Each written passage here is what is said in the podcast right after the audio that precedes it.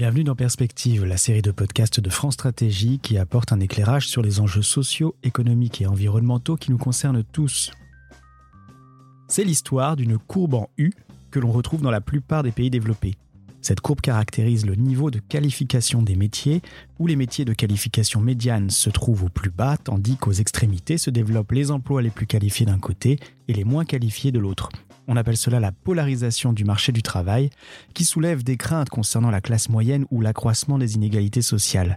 Et la France serait l'un des pays les plus marqués par cette polarisation. Alors, y a-t-il davantage d'emplois peu qualifiés? Nous allons voir que la situation, et donc la réponse à cette question, est bien plus nuancée qu'il n'y paraît, avec Cécile Joly du département Travail, Emploi, Compétences de France Stratégie. Bonjour Cécile. Bonjour. Alors nous avons brièvement abordé ce que l'on appelle la polarisation en introduction de l'épisode. Euh, pouvez-vous nous en donner une définition complète et nous dire pourquoi la polarisation intéresse autant? Par analogie à la réfraction de la lumière ou aux analyses politiques de polarisation aux extrêmes, on entend par polarisation de l'emploi une montée des qualifications les plus hautes et les plus faibles au détriment des qualifications médianes qui correspondent grosso modo au niveau de qualification des ouvriers et des employés qualifiés. Cette polarisation s'observe sur un temps long et elle est mesurée par l'évolution de la part dans l'emploi des différents niveaux de qualification. C'est-à-dire que pour constater la polarisation dans un pays, il faut que la part des qualifications médianes recule dans l'emploi, tandis que celle des plus qualifiés et des moins qualifiés augmente. Mais en termes absolus, ça ne signifie pas que les métiers de qualification médiane disparaissent. Il continue à représenter en France plus d'un quart ou d'un tiers de l'emploi selon la mesure que l'on retient. Alors pourquoi s'intéresse-t-on à cette question et pourquoi fait-elle débat? Elle fait débat d'abord par rapport à la situation américaine où la polarisation va de pair avec une montée des inégalités et où le revenu de la classe moyenne a stagné quand les rémunérations les plus élevées se sont envolées avec les conséquences politiques qu'on connaît. Donc c'est d'abord une crainte d'une transposition, d'une atrophie de la classe moyenne et de la montée des inégalités. C'est aussi une crainte que la mobilité sociale soit entravée, puisqu'il serait plus difficile d'avoir une carrière ascendante si on est peu qualifié. Il manquerait en quelque sorte des barreaux à l'échelle d'ascension sociale et passer par l'expérience d'un poste peu qualifié à qualifié serait devenu plus difficile puisque les métiers du milieu seraient moins nombreux. Hmm. Alors, vous indiquez dans la note d'analyse que la qualification et donc la polarisation ne sont pas des choses qui se mesurent facilement. Du coup, quelle a été votre méthodologie? La qualification se réfère au niveau requis pour exercer une profession. Et cette qualification n'est pas aisée à mesurer, c'est le moins qu'on puisse dire. Pour le faire, nous avons utilisé deux méthodes. La première, c'est de mesurer ou d'estimer la qualification à partir des catégories socioprofessionnelles de l'INSEE.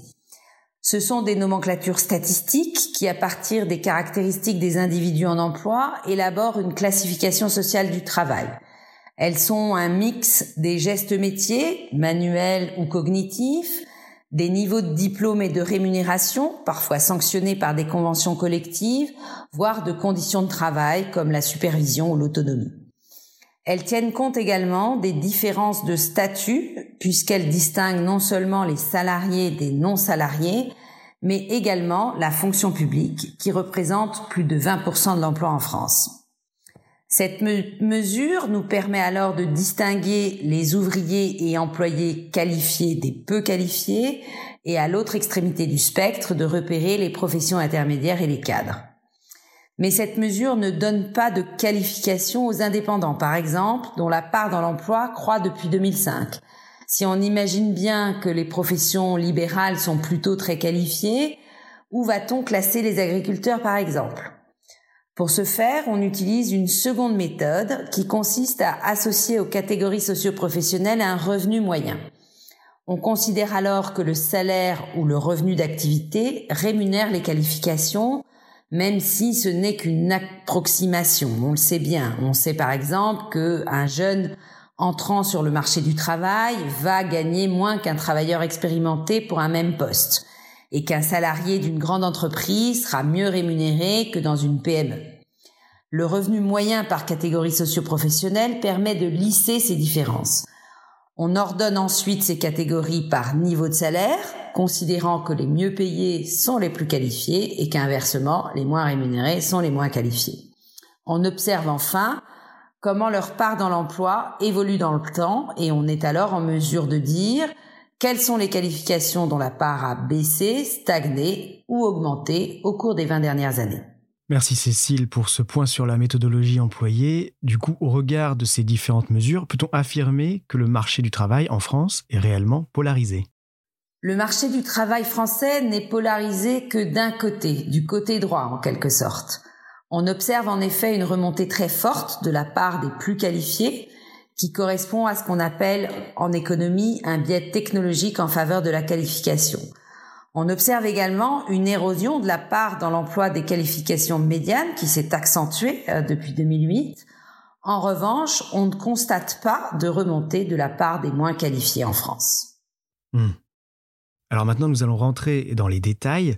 Euh, pouvez-vous nous expliquer les variations constatées en ce qui concerne les trois catégories de métiers, à savoir les métiers les moins qualifiés, les métiers de qualification médiane et les métiers les plus qualifiés?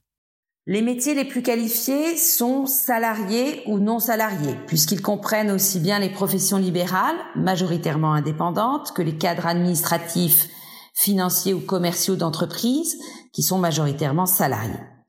Ils comprennent également les professions intermédiaires, publiques et privées, que ce soit les instituteurs, les infirmiers ou les techniciens. L'emploi dans ces professions a fortement progressé au cours des 20 dernières années, et cet accroissement ne s'interrompt pas. Trois raisons expliquent l'accroissement de leur part dans l'emploi. D'abord, le changement de spécialisation de l'économie française, qui aujourd'hui est très fortement axée autour des services très qualifiés aux entreprises, que ce soit le conseil, l'ingénierie, les services informatiques, la R&D. Et ça explique qu'on recrute des personnels très qualifiés pour euh, occuper euh, les postes dans ces entreprises. Deuxièmement, la demande de travail des entreprises est davantage tournée vers des profils plus experts même quand ces entreprises appartiennent à des secteurs où les cadres et les professions intermédiaires restent majoritaires, euh, minoritaires, pardon. Le changement technologique, singulièrement numérique, y est pour beaucoup. La construction recrute ainsi aujourd'hui des spécialistes en modélisation informatique et le commerce des professionnels du marketing digital pour s'adapter au e-commerce. Enfin, la troisième raison est à rechercher du côté non plus de la demande des entreprises, mais de l'offre de travail. Les actifs en emploi en France sont de plus en plus diplômés et donc disponibles pour répondre à la demande des entreprises de postes plus qualifiés. D'accord, c'est très clair. Et sur les métiers de qualification médiane maintenant? Quand on parle de qualification médiane, on fait référence à des métiers très différents, des ouvriers et des employés. Les ouvriers sont pour partie industriels, pour partie des ouvriers de la construction. S'agissant des ouvriers industriels, ils ont été très touchés par la désindustrialisation de la France, une désindustrialisation qui s'est accentuée après la crise de 2008. Et ces causes sont liées à la fois à l'automatisation des processus de production, impliquant des pertes d'emplois, et à la mondialisation, qui a mis en concurrence la main-d'œuvre nationale avec celle issue de pays à bas coût de main-d'œuvre, ce qui a par conséquent amoindri le pouvoir de négociation des travailleurs et donc euh, leur capacité à négocier des augmentations. Les ouvriers du bâtiment ont des cycles comme les ouvriers industriels, qui sont ceux de la construction, qui sont un peu différents, mais leur métier est plus localisé et il est porté aujourd'hui par la rénovation énergétique.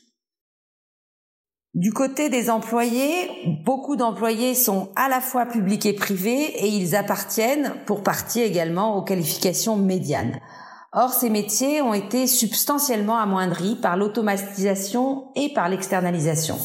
La machine a remplacé l'homme dans les métiers de secrétariat ou d'être comptable, par exemple. Tandis que l'externalisation dans la fonction publique a transféré certains métiers dans des grandes entreprises de services de nettoyage, d'accueil et de sécurité dont les niveaux de qualification et de rémunération sont moindres.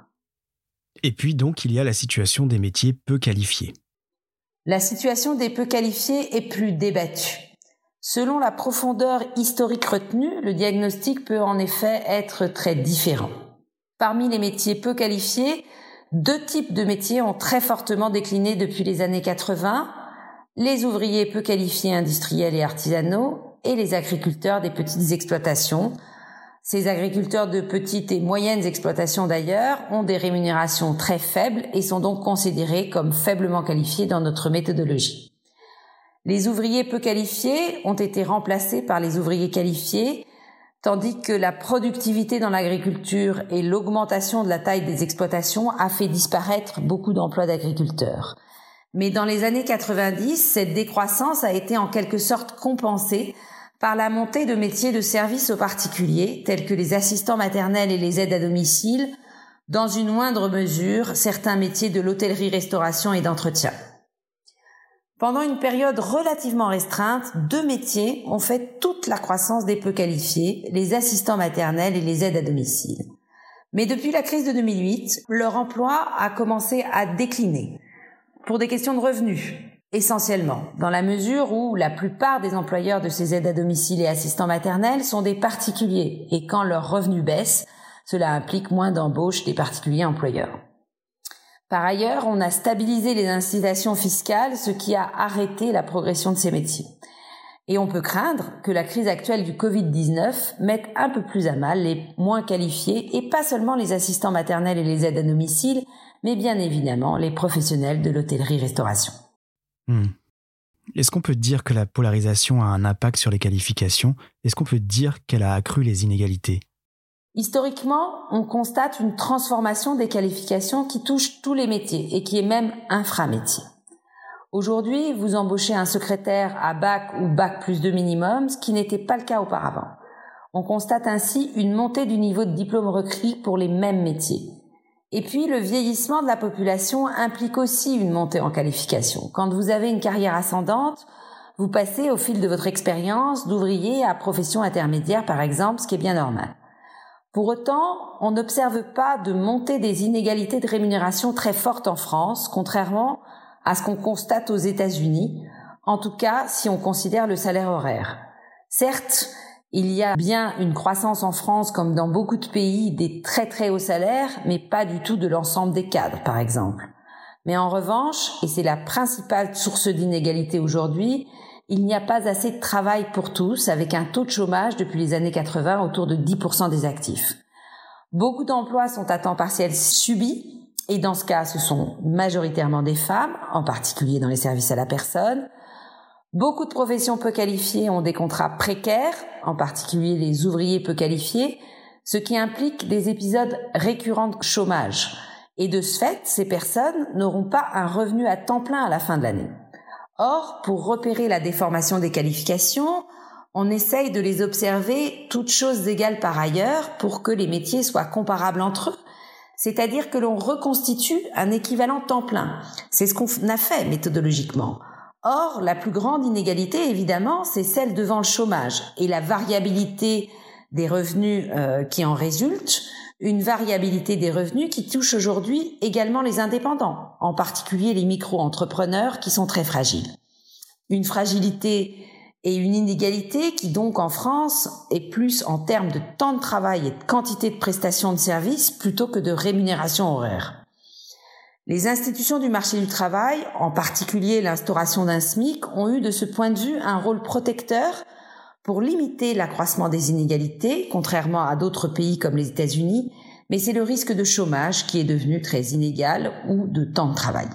Hmm. Alors pour conclure, Cécile Joly, une question que beaucoup peuvent se poser, tous les métiers sont-ils polarisables? Il faut souligner que les vulnérabilités des métiers sont importantes quels que soient les niveaux de qualification et qu'elles sont inframétiers, voire individuelles. On sait par exemple que les jeunes sont plus touchés par les contrats courts et qu'ils auront plus de difficultés à accéder d'emblée à un CDI qui est le statut le plus protecteur sur le marché du travail. Par ailleurs, certains métiers très qualifiés pourtant, comme les graphistes ou les journalistes, peuvent avoir des statuts fragiles. Certains sont freelance ou pigistes et vont avoir une assurance sur leur niveau de rémunération et une protection sociale plus faible. C'est le cas aussi des micro-entrepreneurs dont on a déjà parlé. Enfin, le risque d'automatisation des métiers, s'il a été cantonné jusque-là à des métiers peu ou moyennement qualifiés, ouvriers ou employés notamment, atteint potentiellement beaucoup de catégories, y compris qualifiées. ces qualifiés qui ont été jusqu'à présent très complémentaires de la technologie. Or, on a vu, avec l'automatisation des traders dans la finance remplacée par des algorithmes à haute fréquence, que cette automatisation pouvait toucher des métiers très qualifiés.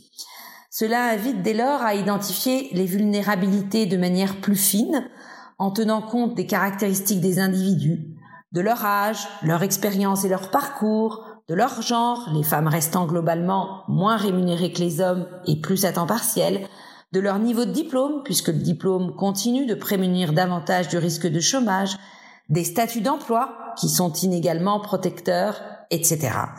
Il faut aussi tenir compte des secteurs d'activité, dont les vulnérabilités à la conjoncture ou au risque d'automatisation sont variables, mais aussi des politiques publiques qui vont être importantes dans les secteurs non marchands, la santé notamment, mais aussi dans certains secteurs privés. Le plan de relance, par exemple, en favorisant la rénovation énergétique, va favoriser les métiers du bâtiment.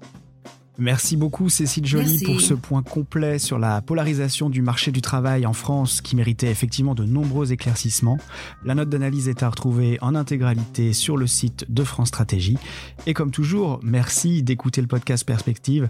N'hésitez pas à partager le podcast à vos contacts et à nous laisser vos commentaires si vous le souhaitez.